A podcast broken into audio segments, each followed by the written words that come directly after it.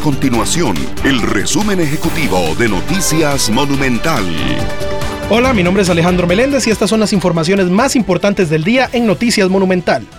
La jefa de fracción del Partido Progreso Social Democrático, Pilar Cisneros, se mostró molesta con la oposición luego de perder la presidencia de la Comisión de Ingreso y Gasto Público que disputó contra Dinora Barquero, diputada del Partido Liberación Nacional.